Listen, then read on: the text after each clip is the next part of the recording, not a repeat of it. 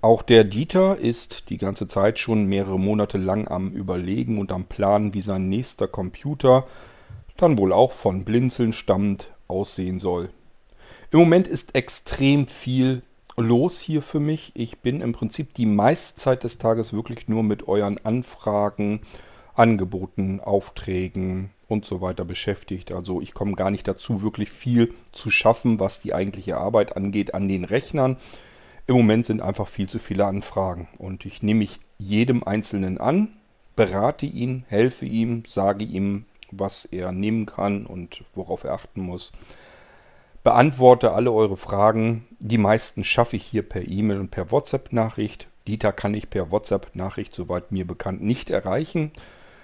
Seine E-Mail ist zu lang, um alles zu tippen. Was bleibt übrig? Unser Podcast hier. Wir machen eine F-Folge und ich erkläre Dieter ja, auf seine E-Mail eingehend, wie er zu einem neuen Computer kommen kann von Blinzeln.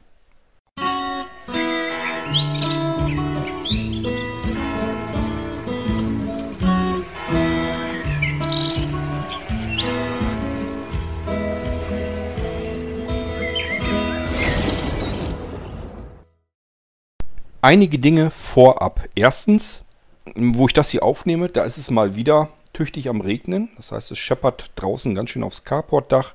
Ich habe hier die Fenster auf und dadurch hört man jetzt eventuell das Nebengeräusch. Ich hoffe, es ist nicht so schlimm, als dass es euch zu sehr stört oder irritiert. Ich habe ehrlich gesagt nur keine Lust. Wir haben nun mal im, mitten im Sommer, im August, einige Temperaturen. Da möchte ich das Fenster ehrlich gesagt nicht schließen. Bin ganz froh, dass sich das durch den Regen jetzt etwas abkühlt, aber wir haben eben Geräuschkulisse hinten dran. Das ist schon mal die erste Information. Nicht, dass ihr euch wundert, warum rauscht das da so plötzlich im Hintergrund. Das ist man von Cord gar nicht gewohnt. Liegt einfach am Wetter. Dann die nächste Geschichte, die ist wahrscheinlich viel wichtiger für die meisten von euch. Normalerweise habe ich derzeit aktuell, also ich rede gerade jetzt so von Ende Juli, jetzt den August hindurch und so weiter, derart viele Anfragen, ähm, dass ich normalerweise sagen müsste, wir müssen Bestellstopp machen. Also wir müssten eigentlich sagen, geht nicht mehr. Weil ich muss mich irgendwie erstmal um das ganze Zeugs kümmern, was ich jetzt schon als Auftrag äh, erfasst habe. Ich kann euch ja nicht sagen, ihr könnt jetzt bestellen, aber die Lieferung ist dann irgendwann nächstes Jahr. Also normalerweise müssten wir an dieser Stelle schon mal Schluss machen und sagen, kommt nächstes Jahr wieder. Ich mag euch das nicht antun. Das Problem ist nur, ich kann mittlerweile nicht mehr einschätzen, wann ein Auftrag hier dann fertig wird. Das heißt, wenn ihr jetzt eure Sachen, eure Sachen bei Blinzeln bestellt, dann kann es sein, dass es ähm, nicht so lange dauert. Das wäre zum Beispiel dann der Fall, wenn ich Fertigungsprozesse eben fertig habe. Das betrifft gerade so die äh, höherwertigen Nanorechner. Da habe ich eben Fertigungsprozesse, weil die am häufigsten bestellt wurden. Da habe ich eben entsprechende Fertigungsprozesse. Die bedeuten im Prinzip für mich nur, ich habe den Rechner, den ich vorher in so und so vielen Tagen fertig gemacht habe, den kann ich jetzt äh, im Prinzip in der halben Zeit fertig machen. Das ist also wie so ein Turbo, müsst ihr euch das vorstellen. Das habe ich für einige bestimmte Geräte. Das betrifft den Nano, den äh, Smart Server, den Smart, das Smart NAS, alles V3-Systeme. Ähm, Habe ich noch mehr Geräte? Ich bin gerade am überlegen. Ich glaube, das waren sie schon. Doch. Äh, ja, und die Molinos natürlich. Molino V2, insbesondere den Quadro. Bei den anderen mogel ich im Moment so ein bisschen. Das heißt, wer jetzt sagt, ich will aber nur einen Molino V2 Trio oder Duo, Duo haben. Äh, der bekommt eigentlich ein Quadro, nur dass ich ihm die mittleren ein, zwei Partitionen des Laufwerks einfach platt mache. Also die sind dann eben leer. Oder ich füge das zusammen und lasse nur die erste, weil da ist, ist die Bootpartition drauf, da, die kann ich nicht leer putzen. Und die letzte, das ist das Datenlaufwerk mit unter anderem. kann ich auch nicht leer putzen, aber die beiden mittleren, die kann ich leer putzen, wenn einer sagt, ich will aber partout keinen Molino Quadro haben. Ansonsten versuche im Moment euch davon zu überzeugen, nehmt Molino Quadro und da habe ich einen Fertigungsprozess für. Das geht schneller und äh, ihr könnt den in einer halbwegs annehmbaren Zeit wenigstens bekommen. Alles drumherum, alle anderen Geräte ähm, muss ich anfertigen. Von, von, von Null auf sozusagen, von der Pike auf. Und äh, die brauchen entsprechend wesentlich länger. Und die schubse ich im Moment nach hinten, weil im Augenblick bin ich nur damit bedacht, Masse herauszubekommen. Also dass ich irgendwie gegen diesen Ansturm gegen ankommen kann. Somit kann ich euch vorab nicht genau sagen, wann ihr dran seid, wann euer Auftrag dran ist, wann ihr das Zeugs bekommt. Ich kann euch nur sagen, wenn es ein Smart Server V3, ein Smart NAS V3, ein Nano-Computer ist, da spielt es keine Rolle, ob es ein i3, i5 oder i7 ist. Das sind Geräte, die kann ich zumindest schneller fertig machen. Deswegen ziehe ich die ganz gerne zwischendurch mal in die Lücken hinein. Das kann also passieren, ihr bestellt einen Nano i5 oder i7 oder irgendwie sowas. Für einen Haufen Geld, davon mal abgesehen. Ähm, und denkt jetzt, ja gut, dann kriege ich das Ding irgendwann im November oder so. Oder vielleicht erst im Dezember. Und es kann passieren, ich mache jetzt zum Beispiel dann, keine Ahnung, Anfang September oder so, mache ich mal eben so eine, so eine Lage fertig. Mehrere am Stück, Fließbandarbeit. Und dann kriegt ihr das Ding plötzlich schon Anfang September, also nach gerade mal zwei, drei Wochen ähm, Wartezeit. Das kann alles passieren im Moment, liegt aber daran, weil ich hier versuche, jede Lücke zu nutzen, das Ganze aufeinander zu optimieren.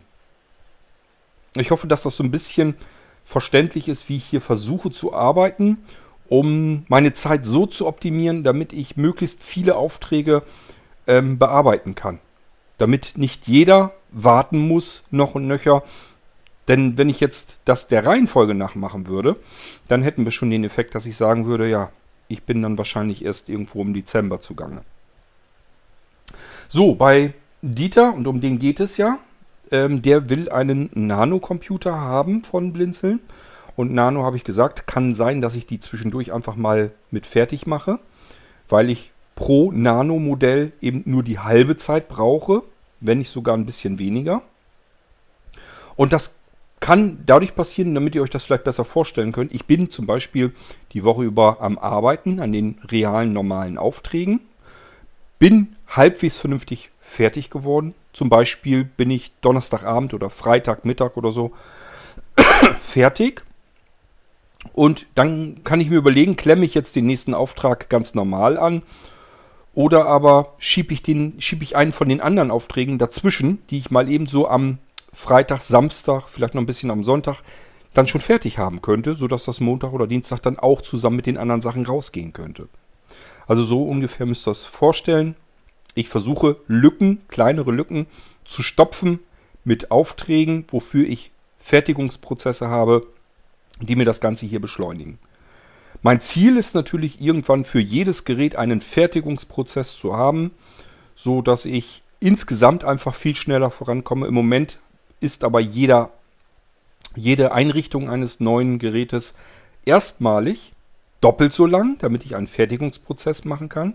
Und jedes weitere Gerät dauert dann nur noch halb so lang. Das ist der Grund, warum die Leute im Moment noch auf ihre Pocketbooks zum Beispiel warten müssen. da habe ich noch keinen Fertigungsprozess. Ich möchte aber einen machen. Da muss ich ganz bei Null anfangen. Ähm, und das dauert eben entsprechend ewig lange. Und ich habe einige Aufträge, die haben, äh, die muss ich eben erst fertig haben und dann kann ich erst bei den Pocketbooks dabei gehen. Das müsste jetzt eigentlich so ungefähr die Zeit jetzt passieren. Also ich denke mal, dass ich kommende Woche vielleicht ähm, bei den Pocketbooks loslegen kann. Dann brauche ich aber noch eine ganze Weile, um diesen Fertigungsprozess für die Pocketbooks fertig zu machen. Und wenn ich den aber fertig habe, dann folgen die anderen ratzfatz einen Schlag auf den anderen. Gut, erstmal soweit, wie das hier abläuft und äh, warum es jetzt so unterschiedlich ist, dass ihr eventuell einen Auftrag viel früher bekommt, als ihr gedacht hättet und während andere ihre Aufträge vielleicht sehr spät bekommen und sehr lange darauf warten müssen. Ich versuche es einfach dahingehend zu optimieren, damit es auf Masse getrimmt ist, damit ich möglichst viele Aufträge innerhalb Zeit X ähm, hier rausbekomme. Gut, das ist eben der Nachteil, wenn man jedes Gerät individuell einrichtet und anfertigt, dann äh, dauert das insgesamt einfach irrsinnig lange. Und wenn dann ganz viele auf einen zukommen, sodass das eigentlich gar nicht mehr gehen kann, dieses individuelle Einrichten, dann muss man sich verschiedene Lösungen überlegen, wie komme ich trotz dieser individuellen Einrichtung schneller vorwärts, damit ich gegen den Ansturm, gegen die Auftragszahlen noch gegen ankomme. Im Moment fühle ich mich dem vollkommen machtlos ausgeliefert, weil ich jeden Tag so viele Anfragen habe, so viele Fragen insgesamt, so viele Bestellungen, Aufträge, alles, was damit zusammenhängt. Ein Auftrag, den muss ich erstmal erfassen. Teilweise, ich habe heute so einen ganz komischen Auftrag gekriegt, da sind ganz viele, irrsinnig viele Kleinteile drin. Die habe ich noch nie erfasst. Ihr wisst, ich arbeite mit einem selbstgestrickten Fakturierungstool, meiner Faktura Toolbox selber entwickelt auf die Bedürfnisse, die ich habe. direkt angepasst. Und äh, bei der Faktura Toolbox, dadurch, dass die erst noch relativ neu ist, muss ich jeden Artikel, den ich noch nicht drin habe, einmal neu erfassen. Und äh, das bedeutet jetzt allein das Erfassen dieses Sammelsurium-Auftrags, den ich heute reinbekommen habe, der wird mich mehrere Stunden Zeit kosten, weil ich jeden einzelnen Artikel, der, da sind, die, sind ganz viele Artikel drin, die habe ich noch nie erfasst im neuen Faktura Toolbox. Die muss ich alle erst einmal bauen überhaupt als Artikel. Und das ist immer das Problem. Ich sage ja, das erste Mal dauert immer alles wesentlich länger. Und wenn das danach nochmal vorkommt, dann ist es nur noch ein Rum- und Angeklicke bei der Faktura Toolbox und ich kann euch einen Auftrag innerhalb unter fünf Minuten zusammenklicken, sozusagen, und rausschicken. Davon, davon bin ich bei manchen Aufträgen eben weit entfernt, weil das eben Sachen sind, wo die Leute sagen, ich will das und das noch haben, wo ich dann sage, ach du Scheiße, das hast ja dieses Jahr zum Beispiel noch gar nicht dabei gehabt. Das musst du neu erfassen. So, jetzt kümmern wir uns endlich mal um den Dieter und um seinen Nano, äh, um den er sich schon seit einigen Monaten äh, Gedanken macht. Ich habe hier also eine relativ lange E-Mail von ihm bekommen und er hat sich eigentlich schon mit Hilfe von Hermann bei uns bei Blinzeln schon ganz gut Überlegungen gemacht, was er so haben möchte. Und dazu hat er jetzt diverse Fragen. So, mit den einzelnen Komponenten, ähm, die sollte ich mal kommentieren, was ich dazu meine. Ähm, wenn, wenn mir Verbesserungen auf und einfallen, dann soll ich das dazu sagen. Und das mache ich natürlich sowieso. Äh, ich gebe immer meinen Senf dazu, egal ob er gefragt ist oder nicht. ihr könnt das ja ignorieren, aber ich will es wenigstens gesagt haben, nicht, dass ihr dann sagt, ja, warum hast du vorher den Klappe, die Klappe nicht aufgemacht? Ähm, jetzt gucke ich mal weiter. Also wenn mir irgendwie vom Aufwand her oder irgendwie was auffällt, was das Gerät unnütz verteuert, sollte ich Bescheid sagen, damit man es, ja, schreibt er zwar nicht dabei, aber denke ich mir halt, damit man nicht Geld irgendwo sinnlos verbrennt, kann ich gerne tun. Ein ungefähres Angebot möchte er dann haben. Ähm, da müssen wir erstmal, also bevor ich dir ein ungefähres, das ist noch nicht mal ungefähr, das ist dann ein konkretes Angebot.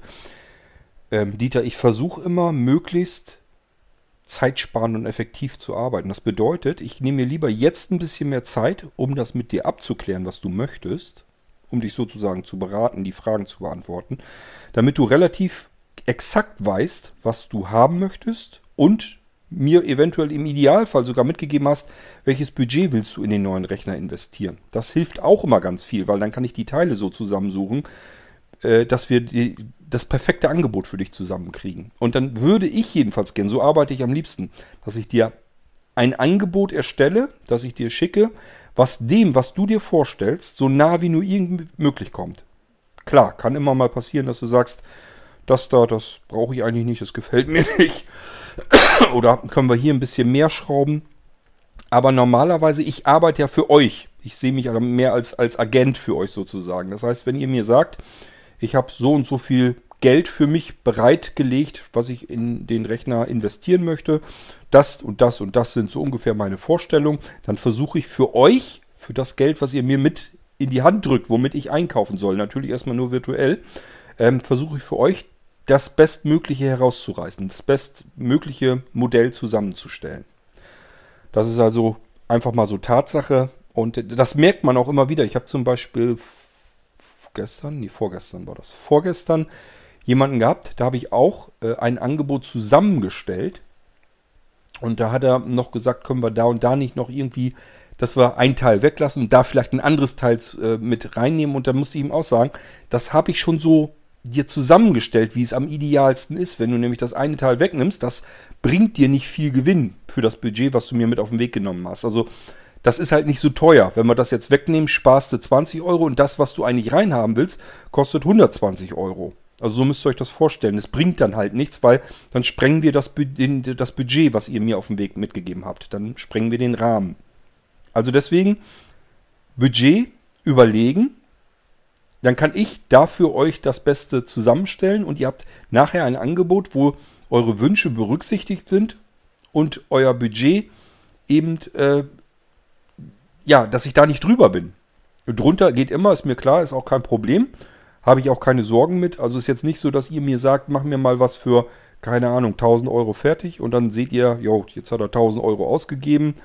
Wäre vielleicht gar nicht nötig gewesen. Wenn das nicht nötig ist und ich sage, das, was, dein, was du jetzt mir an Wunschliste gegeben hast, das kriegen wir auch für, keine Ahnung, 850 oder 900 hin, dann ist das Angebot auch nur über 850 oder 900 Euro. Ist also nicht so, dass ich jetzt euch irgendwas noch versuche anzuleiern oder anzudrehen, äh, was ihr eigentlich gar nicht braucht oder so.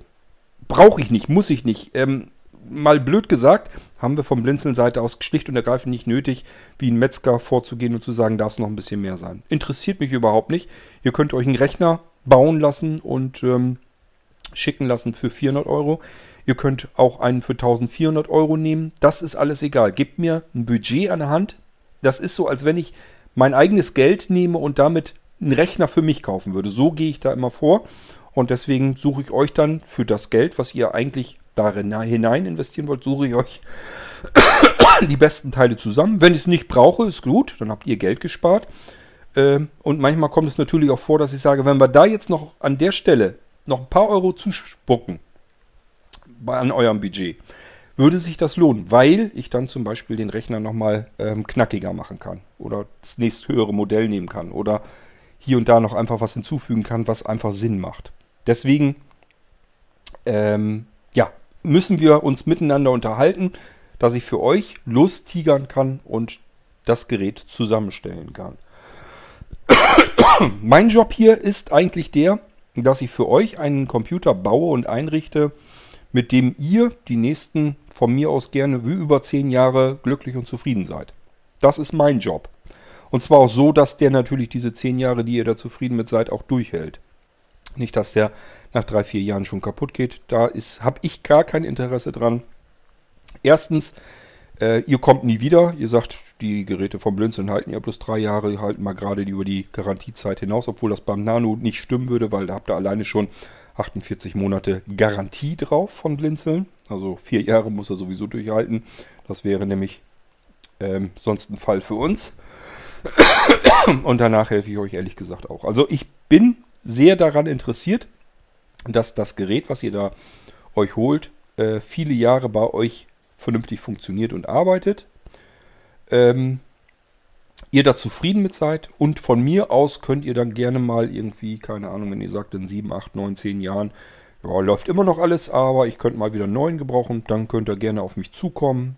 Ähm, oder ihr sagt euch, da muss man ja auch mit rechnen, dass ihr zum Beispiel sagt, dieser Nano-Computer, der hat mir prima gefallen. Jetzt hätte ich aber gern noch irgendwie so ein bisschen Zubehör, sprich nochmal vielleicht so einen Smart Player oder Smart Receiver oder einen Smart Server, damit ich meine Anlage hier komplettieren kann. Damit ich einfach sagen kann, okay, ich kann die Nano V3 gar nicht als Multiroom-Audiogerät ins Netzwerk bringen. Jetzt fehlen mir noch weitere Multiroom-Audiogeräte, da will ich aber keine neuen Computer hinstellen, sondern kleine Boxen, mit denen ich dann Musik wiedergeben kann, die wiederum aber auf dem Nano-Computer äh, gespeichert ist.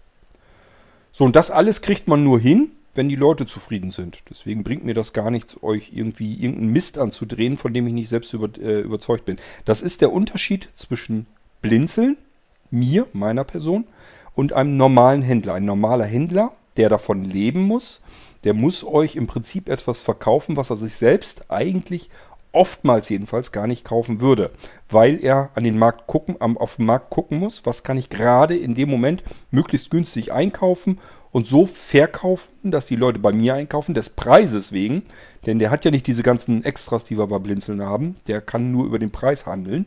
Das heißt, er muss den Preis runterdrücken, will selber auch noch was verdienen, kann er nur machen, indem er das Zeugs möglichst günstig einkauft und da wird er oftmals nicht das kaufen, was er auch kauft, wenn er sich für sich selbst einen Rechner baut. Das ist bei uns eben komplett anders, weil von uns muss da erstens schon mal keiner von leben. Das ist, wir haben einfach keinen Druck im Genick. Und zum anderen, ähm, äh, ja, wir haben weder Vor- noch Nachteile davon, ob jetzt jemand einen Rechner bei Blinzeln bestellt oder nicht. Also wir sind mit Aufträgen so voll, dass es ehrlich gesagt überhaupt keine Rolle mehr spielt bin euch überhaupt nicht böse, wenn ihr sagt, nö, das ist mir alles zu teuer oder ich habe da keine Lust mehr zu oder keine Ahnung, ich will nicht so lange warten. Alles vollkommen in Ordnung, ist ein Auftrag weniger, macht gar nichts bei in unserem Fall, haben wir mehr Zeit für die anderen Aufträge. Und vielleicht kriege ich irgendwann auch mal wieder ein bisschen Freizeit, keine Ahnung. So, weiter geht's. Also, du hast hier, Dieter, den Typ Nano V3 rausgesucht mit einem Intel i5. Das ist in der oberen Liga sozusagen der untere Rechner, sprich äh, für mich ist die oberste Liga. Das wäre jetzt natürlich im Moment der Nano V3 Extreme. Der hat einen i7-Prozessor drin, aber auch ganz viel andere neue Sachen. Dann gibt es den normalen Nano V3 mit einem i7-Prozessor. Das ist eigentlich so die obere Klasse, wenn es nicht ins Extreme reingehen muss. Das ist also die Oberliga. Und der i5 spielt auch in dieser Liga mit. Der ist ganz knapp unterhalb des i7s. Man merkt also, wenn man ähm, die beiden Rechner hier direkt nebeneinander stehen hat, dass die sich sehr, sehr ähnlich sind. Das ist ganz wenig Unterschied. Der i7 ist einfach in der reinen Rechenleistung ähm, natürlich nochmal, hat er nochmal mehr Dampf. Das ist aber nichts, was ich im Alltag bei normalem Arbeiten bemerke. Also alles, was wir normalerweise tun, Office, Internet, Multimedia und so weiter, da merke ich gar keinen Unterschied, auch nicht von den Bootzeiten oder wenn ich mit dem Screenreader irgendwie arbeite. Das ist alles das Gleiche. Es geht rein weg um die reine Rechenressource. Bedeutet, wenn ich zum Beispiel Dinge komprimieren will, dekomprimieren will, äh, da wird der Prozessor eben hauptsächlich benutzt. Oder aber ähm, wenn ich irgendwie was mit Videobearbeitung oder Audiobearbeitung. Selbst bei Audiobearbeitung merke ich eigentlich ehrlich gesagt keinen Unterschied, aber wenn ich ähm, hochauflösendes Video oder so schneiden will, da bringt mir der i7 dann wirklich auch nochmal ein bisschen Action.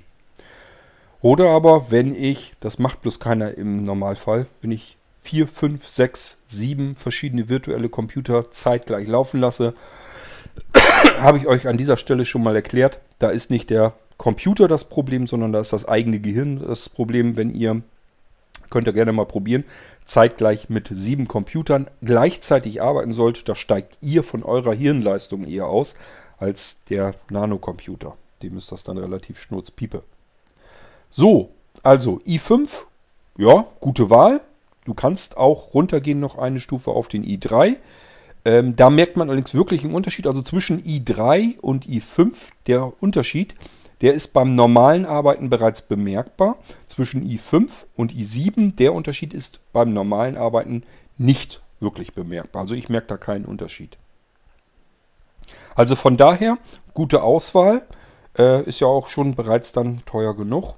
Und äh, du möchtest Arbeitsspeicher haben, 8 GB. Auch das sehr vernünftige äh, Geschichte.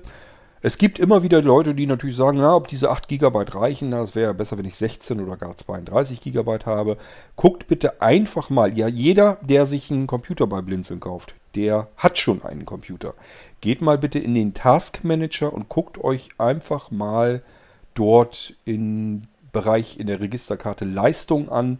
Da müsste eigentlich drinstehen, wie viel Arbeitsspeicher habt ihr drin in eurem Computer und wie viel Arbeitsspeicher davon ist aktuell gerade belegt. Und da werdet ihr feststellen, es ist üblicherweise ein Bruchteil dessen, von dem, was ihr da eingebaut habt. Wenn ihr sowieso schon einen Rechner mit 8 GB habt, werdet ihr merken, das allermeiste davon liegt schlicht und ergreifend brach. Ihr braucht euch also überhaupt keinen Kopf zu machen um den Arbeitsspeicher. Bei 8 GB ist alles in Ordnung, ist eine gute Auswahl. Den kann man wenigstens noch einigermaßen vernünftig benutzen. 16 GB hat man eigentlich immer das allermeiste, ist halt leer, wird nicht genutzt. So, und wer dann ganz viel Angst hat, hat da muss ich euch mal sagen, in den Nano kommen ja SSD-Platinen hinein. Und die sind so sau extrem schnell, dass sie nicht mehr so ganz furchtbar weit entfernt sind vom normalen Arbeitsspeicher. Was bedeutet das? Wenn ich mal wirklich mit meinem Arbeitsspeicher, der jetzt eingebaut ist, nicht mehr zurecht käme, dann gibt es ja eine Auslagerungsdatei, einen virtuellen Arbeitsspeicher und der liegt logischerweise dort, wo das Windows-System ist und das richte ich euch auf dieser SSD-Platine ein, die wiederum so scheiße schnell ist, dass wir hier Richtung Arbeitsspeicher kommen. Gerade bei den neuen, beim Extreme ist natürlich auch das wirklich extrem, aber auch bei den normalen Nanos, so wie äh, Dieter den haben will, da ist eben auch unten eine SSD-Platine drin, die ist einfach extrem schnell. Dadurch ist diese Auslagerungsdatei, dieser virtuelle Arbeitsspeicher, ebenfalls furchtbar schnell. Dieses, dass man mit dem virtuellen Arbeitsspeicher nur im äußersten Notfall arbeiten möchte, das hat es früher mal gegeben. Auf normalen Festplatten, dann auf den Hybrid-Festplatten, kommen wir gleich auch nochmal drauf zu sprechen. Auf normalen gängigen SSD-Laufwerken ist es vielleicht auch noch so, obwohl da würde ich schon fast sagen, man merkt schon fast gar nicht mehr. Aber bei diesen SSD-Platinen, da merkt man einfach gar nicht mehr so einen gewaltigen Unterschied. Wenn ich mal wirklich mehr Arbeitsspeicher brauche, finde ich jedenfalls, ähm, ist es nicht wirklich schlimm, wenn ich dann mal eben ein bisschen mehr, mehr von dem virtuellen Arbeitsspeicher von dieser SSD-Platine nehme. Also von daher macht euch nicht so einen großen Kopf mit dem Arbeitsspeicher. Wenn ihr sagt, Geld spielt für mich eine untergeordnete Rolle, wenn ich mir einen Computer kaufe, ist alles in Ordnung. Ich selbst für mich persönlich, meinen Hauptrechner, da würde ich auch 16, vielleicht sogar 32 Gigabyte einbauen, weil ich mir sage, ich muss da jetzt nicht unbedingt sparen wer man hat, dann hat man. Vielleicht will ich mir irgendwas später nochmal basteln mit einer RAM-Disk oder so, dann kann man auch Arbeitsspeicher gebrauchen. Vielleicht möchte ich doch mal irgendwann mit mehreren virtuellen Computern arbeiten, die alle mehr Arbeitsspeicher bekommen soll, sollen. Dann brauche ich das auch alles. Alles gut. Wenn man das Geld liegen hat und sagt sich, gebe ich dafür gerne aus, kann man das machen. Würde ich für mich persönlich auch so tun. Es ist aber eigentlich wirklich purer Luxus und absolut unsinnig. So, deswegen Empfehlung 8 GB völlig in Ordnung. Läuft alles flott drin. Eure 8 GB werden weit über die Hälfte nicht genutzt werden bei der normalen Arbeit mit eurem Computer. Weit über die Hälfte. So, dann geht's weiter. Du denkst dran, drüber nach über eine 256 GB SSD ähm, für ähm, ja fürs Betriebssystem und das Datenlaufwerk äh, da hättest du gerne ein Terabyte. So, jetzt kommt etwas, Dieter, das würde ich dir gerne ausreden. Und zwar möchtest du eine 1 Terabyte Hybridplatte reinhaben. Ähm, Hybrid-Festplatten sind Geräte, die einen ganz sehr, sehr kleinen SSD-Speicher drin haben. Der ist meist so 8 GB, 16 GB, 32 GB SSD-Speicher ist da drin. Der Rest deiner kompletten Terabyte-Platte ist Festplattensektion. Ähm, wofür ist der SSD-Speicher denn überhaupt gut? Ganz einfach die Logik auf solch einer Platte, auf solch einem Hybridlaufwerk. Guckt einfach nach, was braucht er wahrscheinlich als nächstes und dann ähm, holt er das rüber in den SSD-Bereich. Heißt einfach, zum Beispiel Dateien, die ganz oft gebraucht werden. Die versucht er in den SSD-Bereich reinzuschieben. Wenn du bestimmte Dateien lädst, wovon man ausgehen kann, dass du noch mehr von dieser einen Datei, weil sie so groß ist, brauchst, oder aber weil zum Beispiel weitere Dateien sind, die üblicherweise dann auch folgen. Dann schubst er das alles in den SSD-Bereich rüber und dadurch wird das ganze Laufwerk eben entsprechend schneller. Eine Hybrid-Festplatte ist ungefähr ähm, in der Mitte zwischen einer normalen SSD, wir sprechen nicht von dieser SSD-Platine, die ich da reinstecke. Ähm, übrigens, du schreibst hier ja, dass du ähm, die M.2 Platine da meinst. Das ist zwar M2, M2 ist zwar ein Sockel, bedeutet aber nicht, dass ich einfach nur eine M2 Platine da reinstecken kann. Da gibt es haushohe Unterschiede. Es gibt welche, die ähm, arbeiten mit 500 MB pro Sekunde und es gibt welche, die arbeiten mit 5000 MB pro Sekunde. Auch da gibt es ganz gewaltige entscheidende Unterschiede. Man muss genau wissen, was man da einbauen will. Davon nur mal eben abgesehen. So, und man kann eben sagen, ein Hybridlaufwerk ist so zwischen einer 500er, also 500 MB pro Sekunde SSD und einer normalen Festplatte. Das bringt also ähm, jetzt so dazwischen irgendwo was. Ähm, allerdings meiner persönlichen Meinung nach eher tendenziell eher in Richtung Festplatte tendierend. Also nicht ganz exakt, würde ich nicht sagen, dass es irgendwo in der Mitte exakt ist, sondern eher noch ein bisschen rüber zur Festplatte. Ich würde sagen, habe ich hier im Podcast schon mal gesagt, ich baue eigentlich nicht mehr gerne ähm, drehende Geräte ein in die Nanocomputer, sondern ich möchte eigentlich nur mit SSD-Technik arbeiten, damit man dieses ganze, irgendwas bremst hier mein System aus, rausbekommt. Ich möchte das eigentlich nicht mehr haben.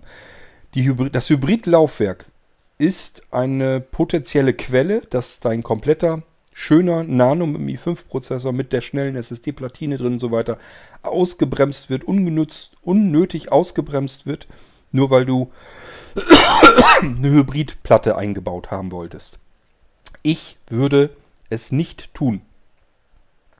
Ja, klar, die ist billiger.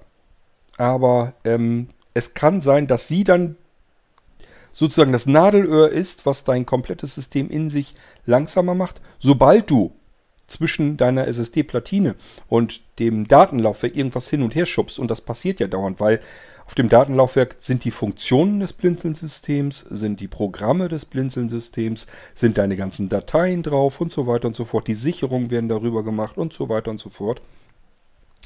Das heißt, du bist ständig am Gange mit diesem Datenlaufwerk. Und dann hast du auf der einen Seite eine sauschnelle SSD-Platine drin, die feilschnell arbeiten kann. Und auf der anderen Seite muss sie jetzt ständig darauf warten, dass äh, das Hybridlaufwerk ihr irgendwas zuspielt. Das bremst dir das ganze System runter. Ich will jetzt nicht sagen, dass es langsam ist und du dann sagst, ja, das ist aber alles ein bisschen lahmarschig hier. Das wird wahrscheinlich so nicht so sein. Aber man merkt es eben. Und ich würde da gerne drauf verzichten, wenn es sich irgendwie einrichten ließe.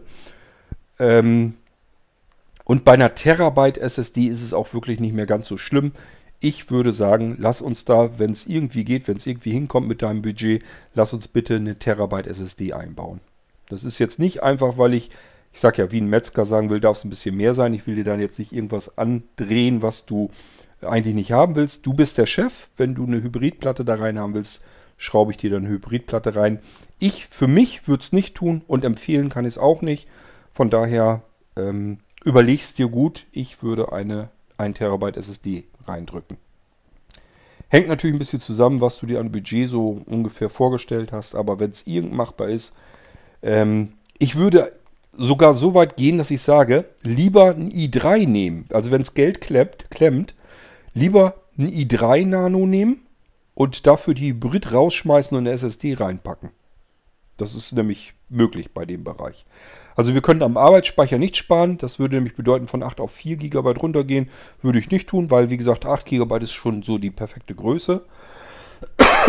Aber ähm, ich sag mal, der i3 mit Datenlaufwerk als SSD wird wahrscheinlich schneller im normalen Alltagsgeschehen arbeiten als ein i5 mit einer Hybridplatte drin. Die würde dich ausbremsen und deswegen würde ich es nicht machen. Ist eigentlich schade, hat man so viel Geld in so einen schönen neuen Rechner reingesteckt und baut sich so eine Bremse damit ein. Ähm, ja, überlegst dir gut, ich würde es nicht machen. So, ähm, jetzt bin ich noch ein bisschen am gucken.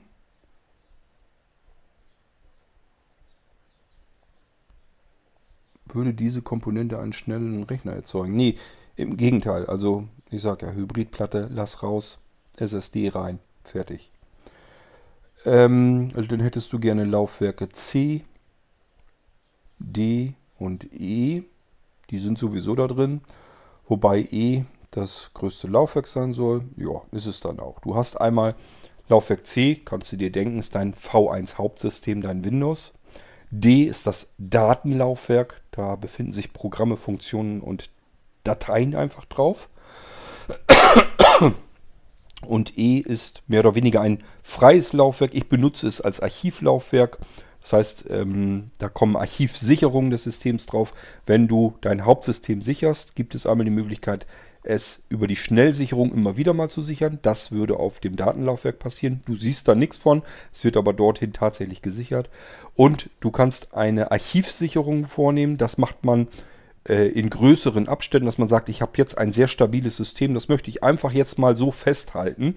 Und da machst, startest du die Archivsicherung und die findet dann auf Laufwerk E statt.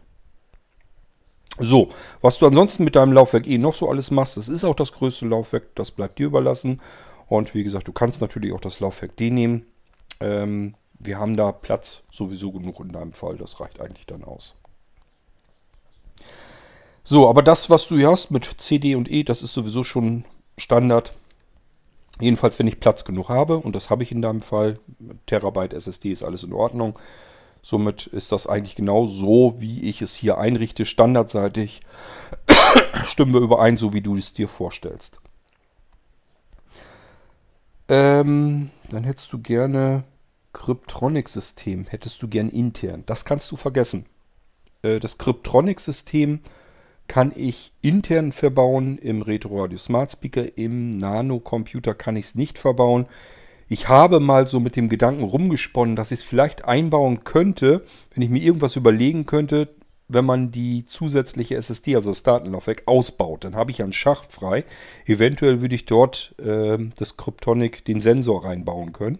Allerdings müsste ich dann mir überlegen, wie komme ich denn jetzt mit dem Kabel aus dem Gehäuse raus, damit ich es wieder in USB reinbekomme. Das ist schon mal alles ein bisschen doof. Da müsste man jetzt äh, irgendwas an deinem Rechner rumfeilen und bohren. Da habe ich gar keine Lust zu. Und zum Zweiten, ich weiß trotzdem gar nicht, ob es richtig passt. Und zum Dritten, äh, es fehlt das Datenlaufwerk intern, das will man auch nicht. Das heißt, das Cryptronic-System kann ich dir nur extern zuführen. Du kannst es gerne, ich kann dir gerne Klettpads und so weiter fertig machen, sodass du den Sensor entweder an der Seite des Nanos festkletten kannst oder oben drauf aufs Dach. Ähm, das klingt immer so, als wenn man da so einen riesen Teil hätte. Du weißt ja, der Nano-Computer ist recht klein. Und du könntest aber oben auf das Dach mit Klettpads könnte man das Cryptronic Pad dran befestigen, sodass es alles eine Einheit bildet und dann kannst du da ganz normal mitarbeiten. Geht also, ich kann es hier nur nicht intern einbauen. Wäre natürlich schön, wenn man das könnte, aber wie gesagt, das ist nicht elegant einbaubar. Ähm, hiermit beziehe ich mich auf den Podcast vom 23.02.2019. Du bist lustig, als wenn ich als wenn ich im Kopf habe, was ich am 23.02.2019 für einen Podcast veröffentlicht hatte. Also das kannst du vergessen. Ähm, Bar, Bar und ähm, QR-Code-Scanner per Funk, Kabel, ähm, in FIPS dann rein. Also verstehe ich dich richtig, du möchtest das Cryptronic-System haben, du möchtest aber auch das Bar- und QR-Code äh, drin haben. Ähm, FIPS ist ja sowieso drin. SISI-Sicherungssystem. Das SISI-Sicherungssystem brauchst du auf dem Nano-Computer nicht weil du dort die Schnellsicherung und Schnellwiederherstellung hast. Das ist ein Schnellsicherungssystem, Schnellwiederherstellungssystem. Musst du dich um den ganzen Krempel gar nicht mehr kümmern. Ich habe es vereinfacht. Also es geht noch schöner als mit dem Sisi-System. Ähm, das ist also auf den Nanos schon fix und fertig so drauf. Findest du auf dem Desktop, gibt es eine Schnellsicherung. Und du kannst in eins der anderen Systeme hineinwechseln, dort wieder die Schnellsicherung starten und dann gehst du auf den Schalter auf wieder Schnellwiederherstellung und dann wird das Ding einfach wiederhergestellt. Das funktioniert so elegant und so schick, da braucht man gar nichts mehr mit irgendeinem anderen System herumfummeln. Sollst sehen, da wirst du dich drüber freuen. Also da hat sich eigentlich bisher noch jeder drüber gefreut. Dieses ganze Thema mit Sicherung und Wiederherstellung ist bei Blinzelgeräten ein gelöstes Thema. Ähm, Recovery-System brauchst du auch nicht, weil ist ein V3-System. Ähm, schreibst jetzt Recovery-System USB. Wann braucht man ein Recovery-System? Wann sie sie? brauchst du beides nicht mehr. Du machst das über deine V3-Systemtechnik. Also es sind ja beides Recovery-System und Sisi-System sind beides Dinge, die vor dem V3-System passiert sind. Du bekommst einen V3 Nano, der hat das alles schon fix und fertig drinne.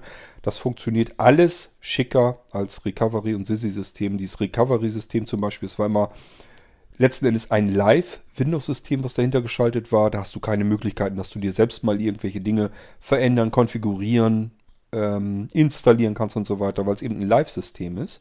Und beim V3-System hast du einfach ein ganz normal sich verhaltenes zusätzliches Windows, mit dem du ganz normal arbeiten kannst.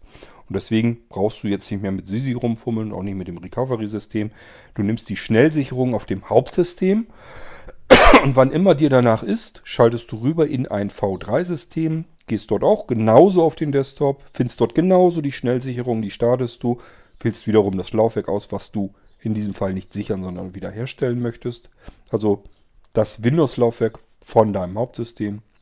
Und dann gehst du am Tabulator in den nächsten Auswahlschalter, wo die Funktionen drin sind. Einmal runter mit Cursorsteuerung, dort auf schnell Wiederherstellung nämlich. Und dann brauchst du bloß noch die Enter-Taste drücken, das Ding wird wiederhergestellt. Also das ist im Moment die einfachste Geschichte. Auch da will ich natürlich noch weiter dran arbeiten. Ich will noch mal was programmieren, was voreingestellt sich selbst das Hauptsystem sucht. Also sozusagen, dass ich die Laufwerke, dass ich gar nicht mehr gucken muss, wo ist welches Laufwerk oder sowas. Was will ich da jetzt sichern? Was muss ich, was soll ich, sollte ich sichern? Was sollte ich wiederherstellen? Das soll das System komplett alleine machen. Dass du bloß noch im Prinzip die Enter-Taste drücken musst. Ich kann das also nochmal vereinfachen, noch mehr Logik reinbringen, ähm, dass das ganze ähm, Sicherungs- und Wiederherstellungssystem komplett von ganz alleine weiß, was es tun soll. Nur dadurch, dass du es ausführst. Es fragt dich also nur nochmal nach, gibt dir nochmal eine Möglichkeit zur Kontrolle. Soll ich jetzt wirklich dieses und jenes Laufwerk wiederherstellen, wenn du in einem V3-System bist? Und wenn du im Hauptsystem bist, dann weiß er einfach, okay, du bist im Hauptsystem, da willst du nicht wiederherstellen, sondern da willst du sichern. Und nur wenn du sagst, ich will hier aber noch mehr tun, ich will mich mit anderen Laufwerken hier noch, will ich noch was machen, dann kannst du das sozusagen nochmal extra aktivieren und dann hast du die Auswahlmöglichkeit, so wie sie jetzt im Sicherungs- und Wiederherstellungssystem ist. Aber es soll voreingestellt so funktionieren, dass es für dich sozusagen das Denken übernimmt. Du hast immer die Kontrollmöglichkeit noch. Du hast die Möglichkeit natürlich manuell einzugreifen, aber es soll erstmal ähm, dir anbieten, von ganz allein zu arbeiten. Gut, ähm, WLAN-fähig möchtest du den Rechner haben? Ich glaube, das, die Frage stellt sich nicht. Das wisst ihr ja, beim Nano ist alles auf dem aktuellen Stand drin. Bluetooth, WLAN, alles drin.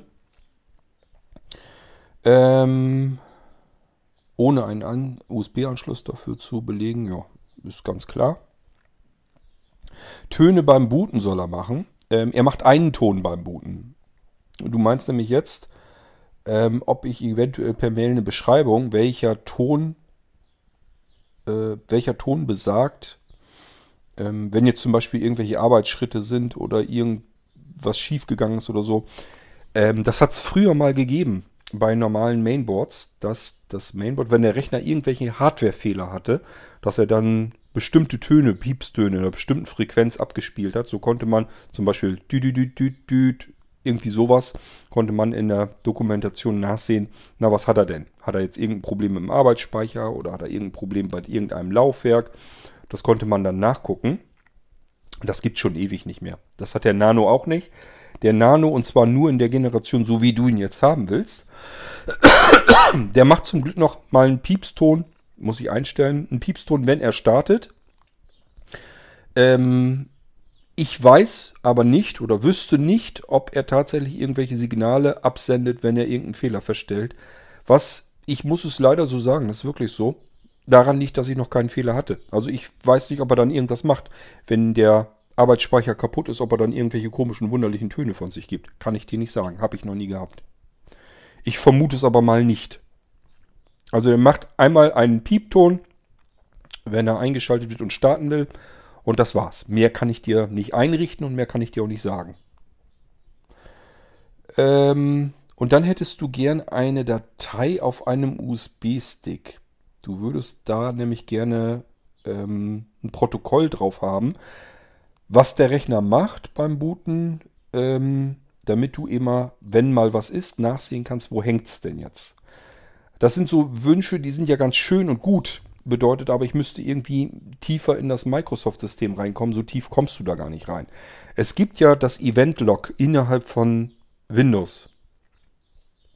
Ich kann gerne mal probieren und mich umschauen, ob man dieses Event-Log vom Platz her irgendwo anders hinpacken kann. Das ist aber dann auch wiederum keine normale Textdatei üblicherweise, sondern das ist eben eine Datenbank. Und das bedeutet, irgendwie muss ich da ja rankommen können. Ich kann mir das gerne mal anschauen, ob ich da irgendwas machen kann. Habe ich so noch nie geguckt, ob man da irgendwas tun sollte. Ähm, kann ich probieren. Ansonsten, ich komme da nicht zwischen. Ich kann, es gibt bei Microsoft keine, kein, im Windows keine normale Schnittstelle, wo ich sagen kann, äh, mach mal bitte hier einen Eintrag in meine Textdatei auf einem USB-Stick. Wie soll das gehen? Ich komme nicht dazwischen, zwischen dem Bootvorgang. Software, die ich programmiere, die läuft ja auch erst, wenn das Windows läuft. Wie soll ich dazwischen krabbeln können? Zwischen im, im Bootvorgang von Windows, da komme ich nicht dran. Also da kann ich dir so, den Wunsch kann ich dir so nicht erfüllen. Ich kann gerne gucken, ob ich vom Event-Log innerhalb von Windows etwas tun kann, dass ich den Ort verändern kann, dass es das irgendwo anders hinschreibt, dass du da irgendwie die Möglichkeit hast, ranzukommen. Dann haben wir noch die zweite Hürde. Kannst du das irgendwie lesbar für dich dargestellt bekommen? Das müssen wir dann gucken. Aber ähm, wenn das nicht geht, dann geht es halt nicht. Also das können wir äh, eventuell vergessen. Funktioniert übrigens bei keinem Rechner davon mal abgesehen, egal ob, also selbst egal welches Betriebssystem ich jetzt habe. Äh, so ganz stimmt es nicht. Bei den Linux-basierten Sachen kann man sowas mit einbauen, weil da Startsequenzen einfach abgeprügelt werden. Da kann man sagen, ähm, die kann man von Hand sozusagen ähm, konfigurieren. Kann man also eigene Befehlszeilen dazwischen machen und sagen, das Ding hat er jetzt abgeschlossen, jetzt mach mal eben so einen Protokolleintrag. Egal wohin, das kann man dann selbst bestimmen. Ähm, aber äh, bei Windows, Mac OS und so weiter wüsste ich jetzt jedenfalls nicht, dass man da irgendwas machen könnte. Ähm, ja, dich stört halt einfach, dass du, wenn Windows bootet und es tut sich nichts, dass du einfach davor sitzt und nicht weißt, was macht der da jetzt. es kann ja sein, dass er jetzt einfach nur ein Update installiert und das dauert halt eine Weile. Und dann startet er irgendwann, aber man sitzt jetzt erstmal als blinder Anwender vor dem Rechner davor und das Einzige, was man feststellt, ist, Rechner läuft, aber ich bekomme keinen Startsound, er reagiert auf keine Tasten, ich kriege hier nichts zu hören, kein Screenreader startet. Ich weiß bloß, irgendwas ist jetzt entweder faul oder aber er arbeitet. Und das möchtest du gerne unterscheiden. Das ist ein legitimer Wunsch, den man haben kann. Ich wüsste nur nicht so richtig, wie man ihn erfüllen kann. Ich hätte früher gesagt, ähm, bei Windows 7, da hättest du sogar zum Beispiel mit einer App auf dem iPhone einfach sagen können, ähm, guck mal nach, welche Farbe mein Bildschirm ausspuckt. Oder ist der hell oder ist er dunkel? Und wenn der hell ist, dann bedeutet das immerhin schon mal, dass Windows irgendwie schon mal gestartet ist und da irgendwas macht. Ähm, und wenn es dunkel ist, dann ist halt irgendein Fehler, ist irgendein Problem. Oder aber wenn er blau ist, hat man wirklich einen Bluescreen, dann hat man einen richtigen reinrassigen Hardware-Defekt schon. Oder kann auch ein Dateisystem-Defekt und so weiter. Da sind dann immer auch Bluescreens. Aber egal, jedenfalls hätte man das prüfen können. Bei Windows 10 ist es schwieriger. Da bleibt nämlich der Bildschirm immer mit einem dicken, fetten schwarzen Hintergrund, auch wenn er Updates und so weiter macht. Da passiert also nicht irgendwie erstmal viel. Ist also schwierig, da irgendwas abzuprüfen. Es gibt natürlich auch die Fehler, wo der so einen hellblauen Bildschirm hat. Da hätte man wieder was tun können. Aber dann weißt du immer noch nicht, wo er hängt. Also ob er da jetzt irgendwas rumrasselt oder ob er einfach sagt, ich mache hier gar nichts mehr. Oder aber ob er auf einem Menü ist. Das kannst du alles eben nicht abprüfen. Das Ganze ähm, nicht erkennen, auch nicht mit einer Farberkennung über den Bildschirm oder sowas rüber. Ich kann dir aber sagen, so viel bist du gar nicht im Nachteil gegenüber einer sehenden Person, denn ein Windows kann vor dir auch mal geöffnet sein und auch sehend nützt es dir nichts, dass du den Bildschirm betrachten kannst. Dann steht da nämlich, er installiert Updates und der Update-Prozess, diese Prozentanzeige, rührt sich einfach nicht mehr. Microsoft konnte nämlich, so lang wie Microsoft äh, Betriebssysteme herstellt, konnten die noch nie rechnen.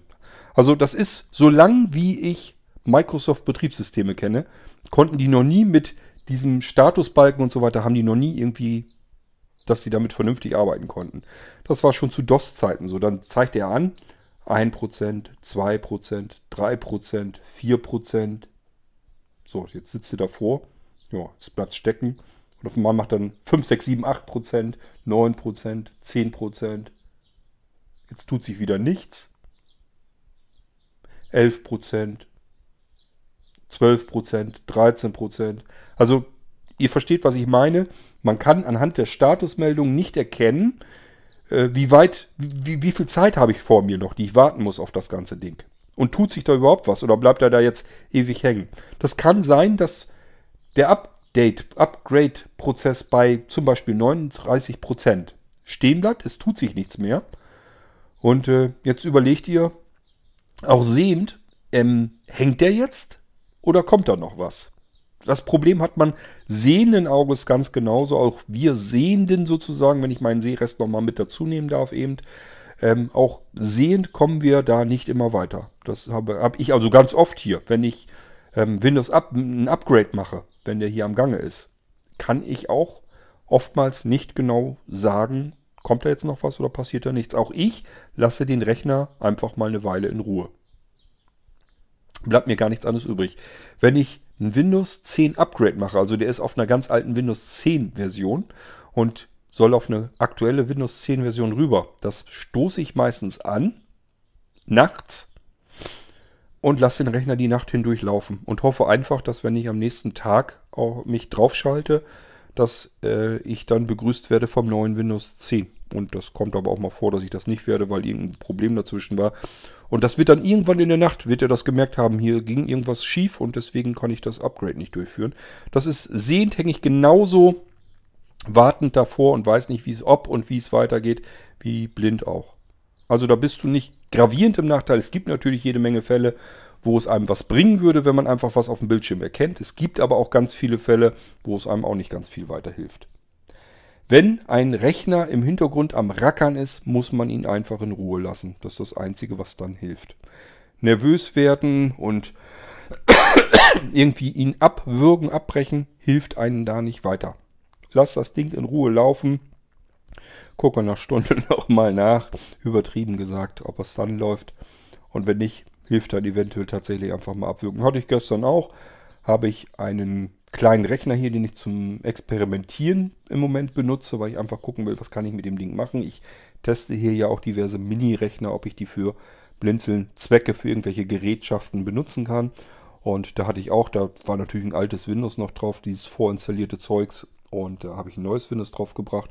Und dann hing der einfach im ersten Bildschirm fest. American Megatrends stand da drauf, also das UEFI BIOS, was drauf ist, äh, blieb einfach stecken. Da war nichts mehr. Windows fing gar nicht erst an zu starten. Also es tat sich einfach überhaupt nichts. Und ich habe auch gesagt, okay, ich lasse mal in Ruhe laufen und habe einfach nach zwei, drei Stunden nochmal geguckt. Da war der Bildschirm immer noch so, habe ich gedacht, okay, dann hat es wohl wirklich keinen Zweck. Da muss ich ihm doch mal den Saft klauen und nochmal neu starten lassen. Also auch, wie gesagt, sehend muss man auch ab und zu das Ding einfach so vor sich hin rödeln lassen und hoffen, dass er sich wieder fängt. Und wenn er sich dann nicht fängt, bleibt auch sehend nichts anderes übrig, als ihn abzuwürgen und neu zu starten. So. Ähm Jetzt bin ich nochmal am gucken. Hierzu dachte ich mir, dass man einen USB-Stick vor dem Booten anschließt, auf den dann das jeweils anstehende und abgeschlossene Boot-Vorgang. Nee. Also das kannst du vergessen. Wie willst du das denn machen? Du musst ja mit Software. Du musst dir vorstellen, ein Betriebssystem bootet ja nicht grundlos, sondern es bootet, damit du Anwendersoftware drauf laufen lassen kannst. Wie soll ich denn dazwischen kommen? Das kann ich nicht. Wenn du jetzt denkst, na, du machst doch aber da die ganzen Boot-Systeme und so weiter, machst du doch auch. Das ist richtig. Aber meine Boot-Systeme machen nichts anderes, als den Boot-Manager von Microsoft zu konfigurieren auf das, was man haben will und ihm zu sagen, so, jetzt boote Windows. Das heißt, ich übergebe den Bootvorgang an Windows. Da komme ich nicht dazwischen. Ich kann nicht in, äh, in den Bootvorgang, wenn ich das könnte, wenn ich äh, sozusagen den kompletten Boot Vorgang von Microsoft, da reingrätschen könnte, dann könnte ich ein ganzes Betriebssystem selbst programmieren. Also könnte ich Windows selber programmieren. Ähm, bei, bei, aller Liebe ist ja schön, was ihr mir alles ähm, zusprecht, was ihr für möglich haltet, was ich alles kann. Auch ich habe da ganz deutliche Grenzen und da ist mit Sicherheit eine erledigt, wo ich sagen würde, äh, ich kann mir, äh, ich kann in das, in das Boot-System von Microsoft so reingrätschen, dass ich bei Windows nachfragen kann, na, was hast du denn jetzt gemacht beim Bootvorgang? Wie weit bist du denn jetzt gekommen? Und das schreibe ich dann munter auf irgendwo einen USB-Stick drauf. Das könnt ihr vergessen, das funktioniert so nicht. Da hat Microsoft überhaupt gar keine Schnittstelle dafür. Die werden natürlich Schnittstellen dafür haben. Die müssen selbst auch eine Analyse irgendwie hinbekommen können. Aber die sind dann intern für Microsoft. Und ähm, das kann man vergessen. Da kann ich euch leider nicht helfen. Was man eventuell machen könnte. Also das kannst du für dich jetzt vergessen, äh, weil du willst einen normalen Computer haben. Also es gibt ja die Möglichkeiten über unseren Blinzeln Healthy. Das ist eine kleine Box, da kann man einen Computer anklemmen und dieser Computer übergibt die Bildschirmausgabe an diese kleine Box, ähm, die wiederum auch mit dem Bildschirm verbunden ist, aber dann habe ich eben eine Rechnereinheit dazwischen gesteckt und da könnte ich jetzt zum Beispiel ähm, eine Texterkennung über den Bildschirm drüber laufen lassen dann könnte ich zumindest, wenn da Text steht, kann ich es mir auslesen lassen und dann eben entsprechend mit dem Screenreader auf der Box, auf der Healthy-Box, auslesen lassen.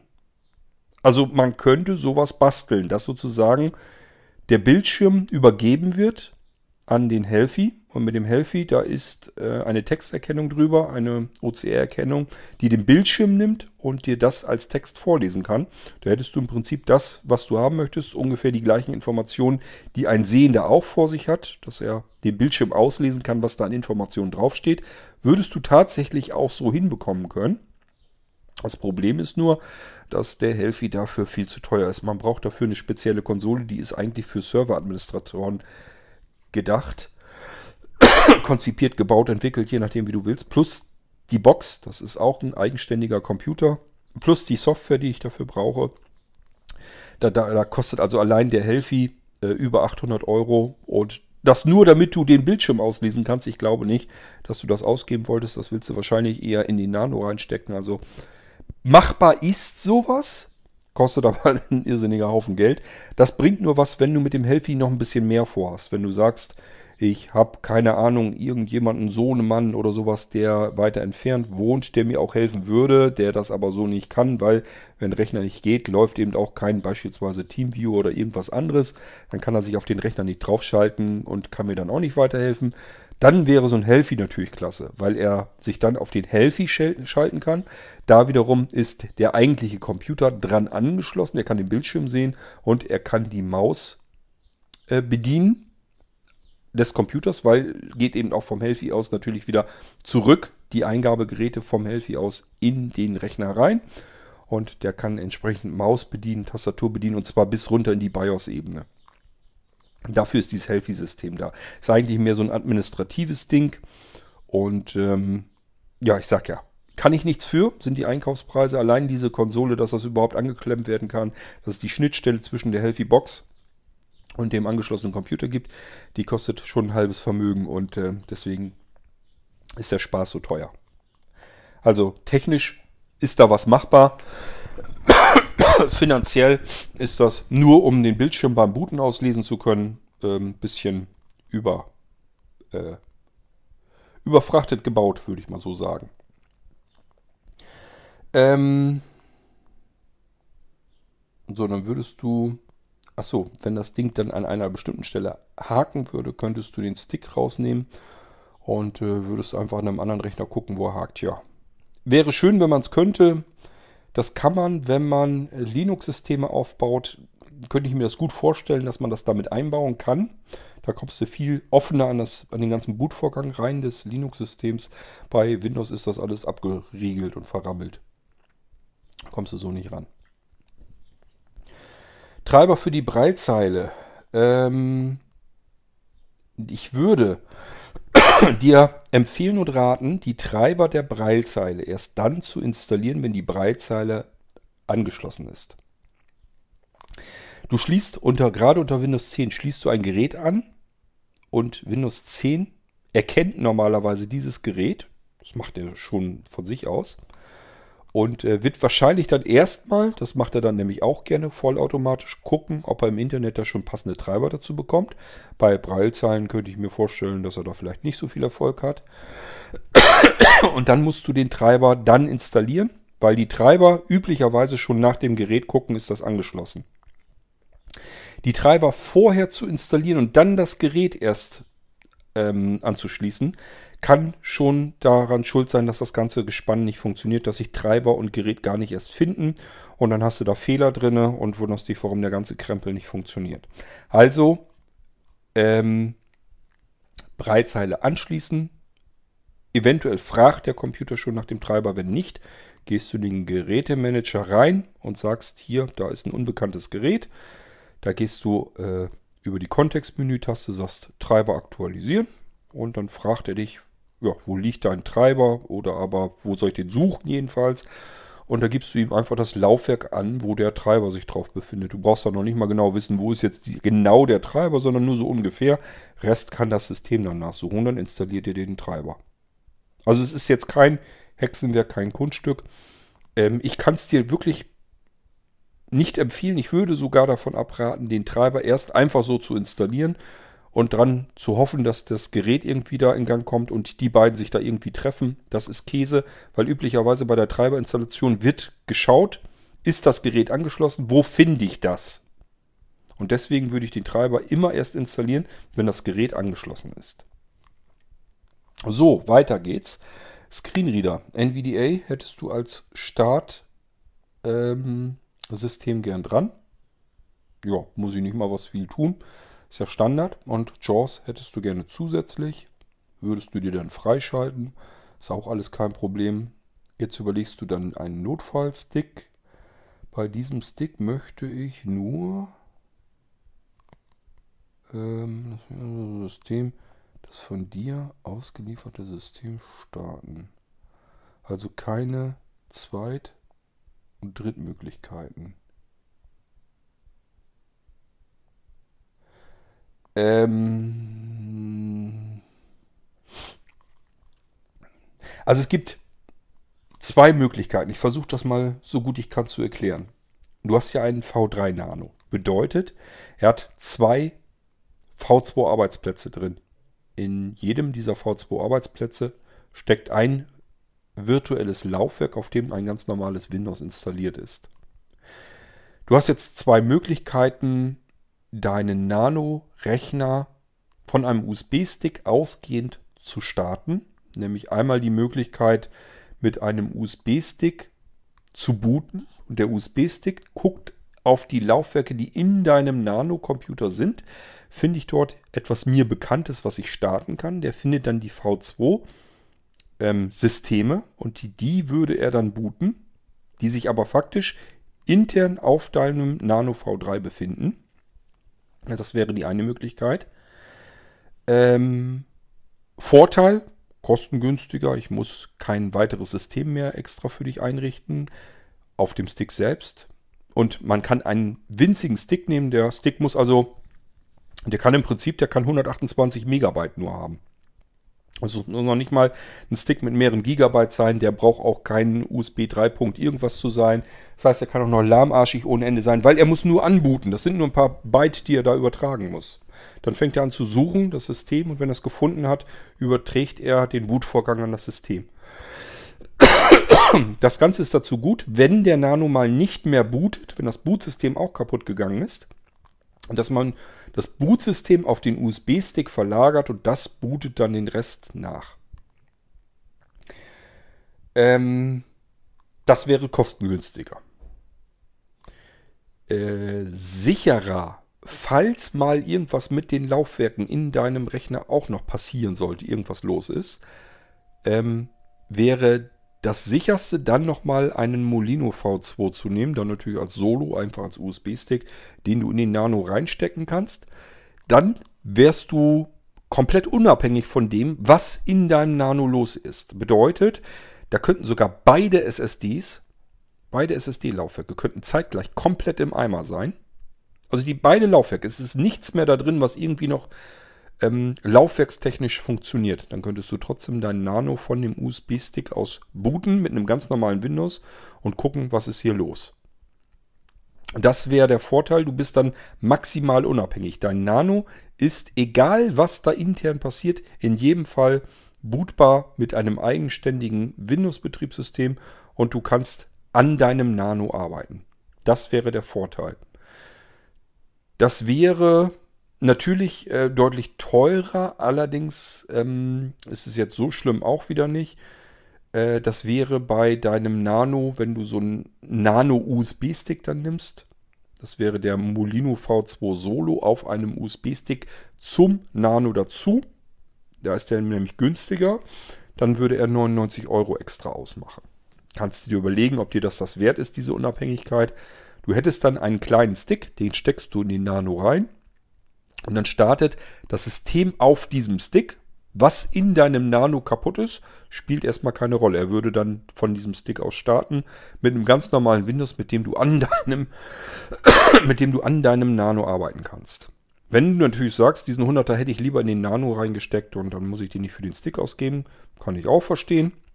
Und dann kann man ähm, einen normalen kleinen USB-Stick nehmen und bringt nur das Bootsystem da drauf und das bootet wiederum eins der V2-Systeme, die intern in, im Nano sind. Das würde ich mir an deiner Stelle mal überlegen, was von beiden du haben möchtest. Das eine macht dich komplett unabhängig vom Zustand deines Nanos. Das andere funktioniert mit deinem Nano zusammen ähm, und sichert dich davor ab, falls das Bootsystem an sich kaputt geht. So, ähm, als Bildschirm würdest du im Bedarfsfall Ach so, den, den Service-Bildschirm nehmen, den du da schon hast. Das äh, ja, ist ja kein Problem. Musst du dafür Stecker eingesetzt werden? Ich glaube ja. Ich meine, dass diese Bildschirme, die du meinst, dass die nur einen VGA-Anschluss haben. Also dein Nano-Computer dieser Generation und dieser Baugruppe, es gibt Nanos, die sind günstiger, da sind ähm, N- oder J-Prozessoren von Intel drin, die haben auch einen VGA-Anschluss noch. Bei den höherwertigen Geräten, frage mich nicht, warum der Hersteller das so macht, gibt es keine VGA, sondern einfach ähm, einen HDMI-Anschluss, einen Thunderbolt Mini-Display-Port-Anschluss oder aber manchmal auch einen Micro-HDMI-Anschluss, aber ebenfalls alles Anschlüsse, die du mit dem Monitor wahrscheinlich nicht benutzen kannst. Du müsstest irgendwie rüberkommen auf VGA. Wir brauchen also einen Aktivkonverter von HDMI auf VGA. sodass du den Nano eben an diesem Bildschirm anklemmen kannst. Musst du also nur dran denken, wenn wir dann das endgültig äh, zusammenstellen, das Ganze, so wie du es haben willst, müssen wir so einen Aktiv-Grafik-Konverter haben. So, wie sieht es mit Mikrofonen aus? Ähm, du hättest wohl ein Headset, aber eben wohl kein Mikrofon. Ich nehme an, dass du auch nicht unbedingt USB dafür verballern möchtest. Also kannst du dir überlegen, wir können natürlich ein 3,5er Mikrofon anschließen. es gibt so Stummelmikrofone, die kann man direkt in den Klinkeneingang reinstecken. Belegt dann aber den Klinkeneingang. Also du hast am Nano einen Kombi-Anschluss. Du hast nur einen Klinkenanschluss. Und wenn man da also diesen Stummel, dieses Stummelmikrofon ranklemmen würde, wäre der belegt. Du könntest dort daran, an diesen 3,5er Anschluss, keine Lautsprecher mehr anschließen.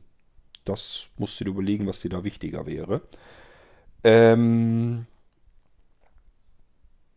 du sagst hier ja auch, du willst dann noch Lautsprecher anklemmen.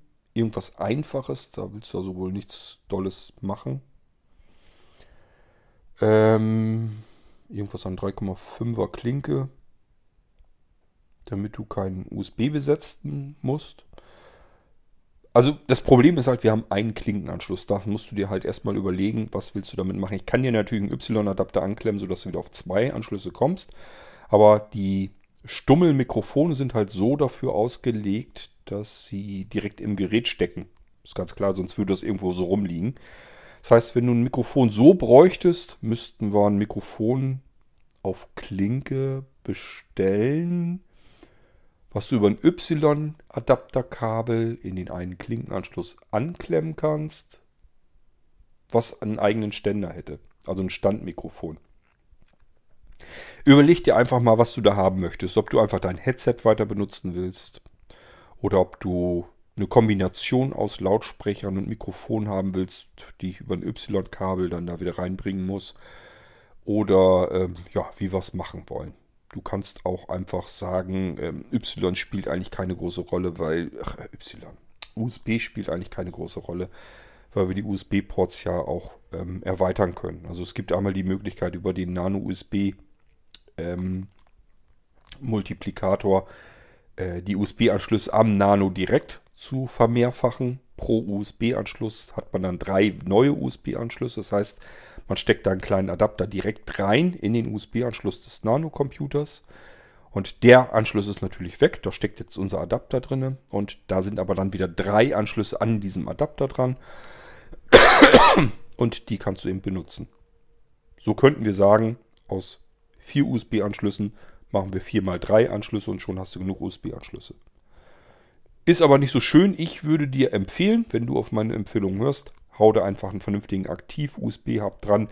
So irrsinnig teuer sind sie nun auch nicht. Ähm, es gibt einen Kostensprung, also ich sag mal zwischen beispielsweise nur vier USB-Ports. Wir reden hier von Aktiv-Hubs, die ein eigenes Netzteil haben. Würde ich immer empfehlen, falls du mal stromhungriger Geräte ranmachen willst, damit nicht das arme Netzteil deines Nanos das alles mit noch übernehmen muss. Das würdest du zwar schaffen, aber ich sag mal, wenn du ganz viele stromhungrige Geräte anklemmst, macht es durchaus Sinn, ein Aktivnetzteil anzuklemmen an einen USB-Hub. Und äh, zwischen 4er und 7er zum Beispiel ist der Sprung, der Kostensprung nicht so hoch. Zwischen 7er und 10er allerdings schon. Soll heißen, nimm einfach einen siebenfach USB-Hub und dann kannst du ähm, ja, einen USB-Anschluss deines Nanocomputers ähm, opfern und hast dann sieben USB-Anschlüsse in voller Geschwindigkeit wieder dran. So würde ich es machen, einfach ein Aktivhub ran.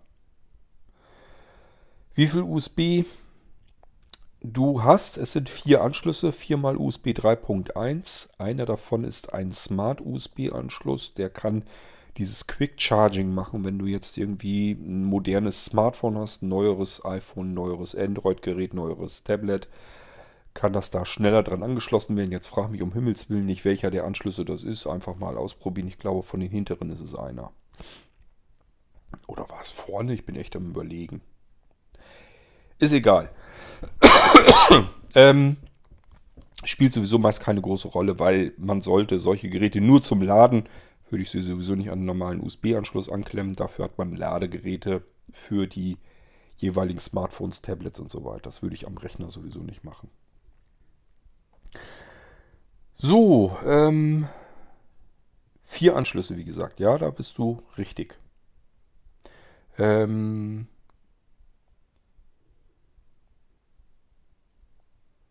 ja, jetzt erklärst du mir nochmal diese ganze ähm, Boot-Geschichte, warum mich das so stört dass du eigentlich immer davor sitzt und nicht so richtig weißt, ähm, was macht der da gerade. Das wird etwas sein, was wir bisher so nicht konkret lösen können. Ich sage, das Einzige, was man tun könnte, wäre eine Helfi reinzubringen in das ganze Ding, dazwischen zu schalten. Da sind wir aber gleich sofort bei Preisbereichen bei 800 Euro und mehr zugange. Und ich weiß nicht, ob das das ist, was dir so vorschwebt. Ähm, selbst wenn ich das versuche, irgendwie auf Basis des neuen Smart Players zu benutzen, also die unterste Smartbox, die ich hier habe, die ich fertig bauen könnte, die könnte man auch ja als Healthy umbauen.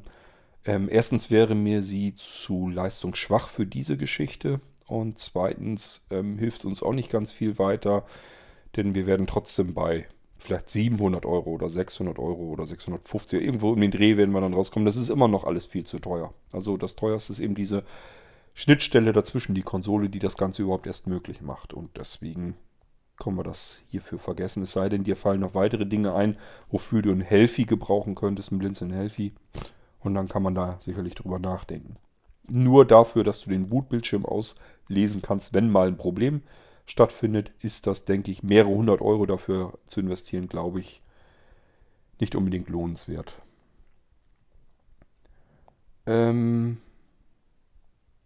Tja.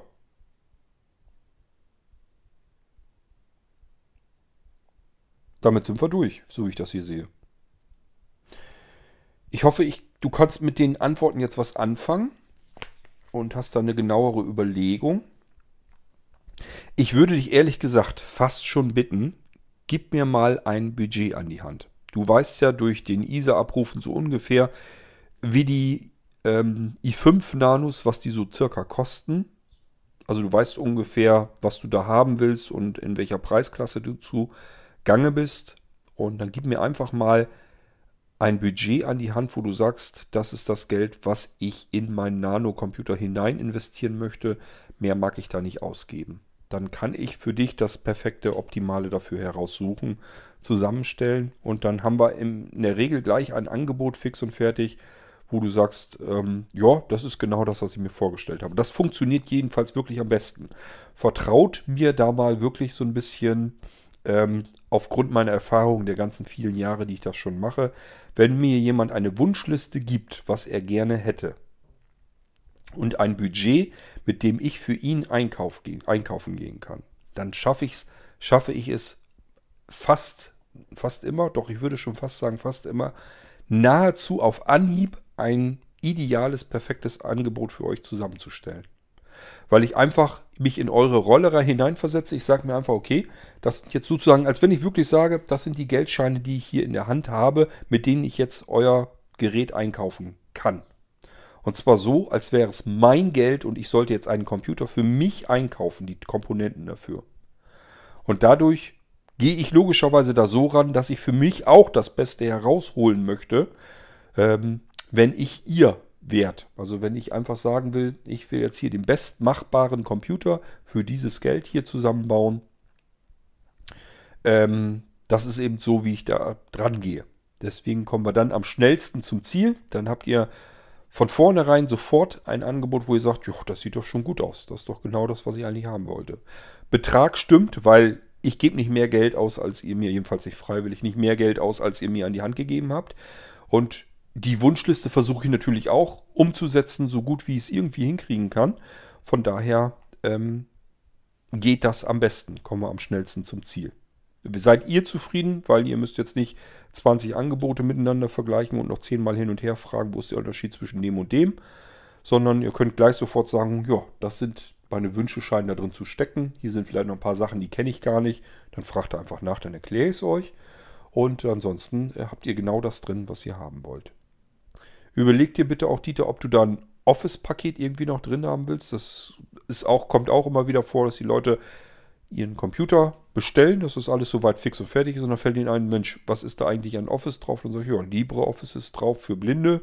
Mit OpenOffice arbeiten meistens die Sehbehinderten lieber, die noch einen kleinen Sehrest haben, weil sich das an die Farbgebung besser ähm, hält. Und äh, das LibreOffice ist besser mit dem Screenreader bedienbar. Sind aber noch andere Textverarbeitungen drauf, wenn es nur um die Textverarbeitung geht.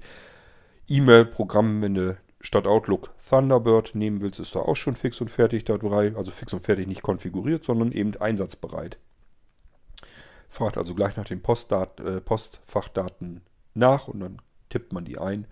Und dann hat man sein E-Mail auch eingerichtet. Ähm, Tabellenkalkulation nimmt man von beispielsweise LibreOffice. Also es ist im Prinzip alles ja an Software drauf. Aber ich kann natürlich nachvollziehen, geht mir auch nicht ganz viel, als wenn ihr jetzt sagt, ich brauche aber ein Office-Paket, das ich vernünftig beherrsche. Ich habe irgendwann mal auf Microsoft Office gelernt. Deswegen komme ich mit dem Office am besten klar. Und dann wollt ihr sicherlich auch Microsoft Office haben. Dann einfach mal überlegen, welches Office-Paket ihr gerne hättet. Und dann kann ich das gerne gleich mit ins Angebot mit reinnehmen. Das muss man wissen, weil das Office ja nun auch nicht nur 10 Euro kostet. Ist ein bisschen teurer. Deswegen muss man wissen, ist das, muss das damit rein? Wenn ja, welche Version? Weil die Versionen auch unterschiedlich teuer sind. Allerdings kosten sie nur einen Bruchteil der Originalpreise von Microsoft. Da sind wir deutlich günstiger. Da gibt Microsoft zum Glück an die System Builder und ähm, Einrichter von neuen Computern ganz gute Rabatte und äh, deswegen kann ich die euch so weitergeben. Da kommt da ein bisschen günstiger. Was heißt ein bisschen deutlich günstiger? Ein Office-Paket heran. Aber ich muss es natürlich wissen. Dann bauen wir es gleich mit ein und dann ist gut. Und wenn du sonst noch irgendwas anderes weißt oder brauchst, musst du dich melden, Dieter. Und äh, wenn du noch Fragen hast, sowieso. Und dann beantworte ich die dir äh, ganz gerne. Wenn es nur so ein paar kurze Sachen sind, kriege ich das per E-Mail ganz gut hin. Wenn es so eine lange E-Mail ist mit ganz vielen Fragen, dann doch lieber hier per Podcast. Ich weiß, du hörst nicht gerne zu dem Podcast. Du liest es dir lieber durch, wenn Hermann das ins Textformat bringt, aber manchmal lässt es sich nicht umgehen. Da musst du dann doch mal eben dir die Folge anhören. Geht ja schließlich um dich. Ich nehme mir auch die Zeit für dich, dir deine Fragen zu beantworten. Dann musst du dir auch mal die Zeit nehmen, dir das anzuhören. So. Ja, und wie gesagt, äh, wenn du jetzt fragst, wann wird dieser Nano fertig, ich mag es dir gar nicht erklären. Also ich weiß es nicht. Ich vermute, dass das gar nicht so fürchterlich lange dauert, weil ich zwischendurch immer wieder so Phasen einplane, wo ich mal wieder ein paar Nanos einfach wegarbeiten will, weil die eben, wie gesagt, ähm, in weniger als der halben Zeit sozusagen einrichtbar sind. Aber es ist immer noch so, dass ich mehrere Tage beschäftigt bin. Nur vielleicht nicht gerade vier, fünf Tage, sondern nur zwei Tage oder unter zwei Tagen. Deswegen geht das mal eher. Ähm, Hängt natürlich auch noch damit zusammen, wie viel Sondereinrichtungen und Sonderwünsche ihr da noch habt. Also wenn jetzt zum Beispiel, keine Ahnung, wirklich ein Office hier drauf soll und ihr sagt, da muss ich hier noch da noch was machen und hier möchtet ihr noch eine äh, bestimmte Geschichte konfiguriert haben und so weiter, dann sieht es schon wieder ein bisschen anders aus. Aber wenn das ein Nano ist, so wie ich ihn ähm, im Fertigungsprozess ähm, vorbereitet habe, dass die Abläufe automatisiert ablaufen und so weiter, dann komme ich da relativ schnell voran. Okay, ja, melde dich einfach und ähm, ich würde mal sagen, dann können wir hier die F-Folge beenden. Das waren wieder so ein paar Fragen zum Nanocomputer und ähm, ich hoffe, es war nicht zu sehr langweilig für euch. Wir hören uns bald wieder im nächsten Irgendwasser. Bis dann sage ich Tschüss, euer König Kort.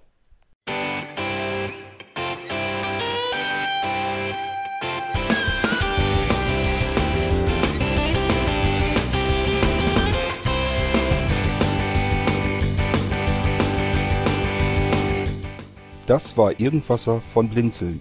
Wenn du uns kontaktieren möchtest, dann kannst du das gerne tun per E-Mail an podcast.blinzeln.org oder über unser Kontaktformular www.blinzeln.org. Blinzeln schreibt man in unserem Fall immer mit einem D in der Mitte. Wenn du möchtest, kannst du uns sehr gerne auch einen Audiobeitrag auf unseren Podcast Anrufbeantworter sprechen.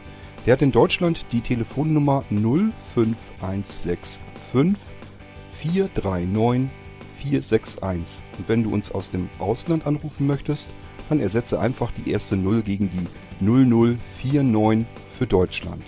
Wir bedanken uns für dein Interesse und freuen uns schon darauf, wenn du auch beim nächsten Mal wieder mit dabei bist.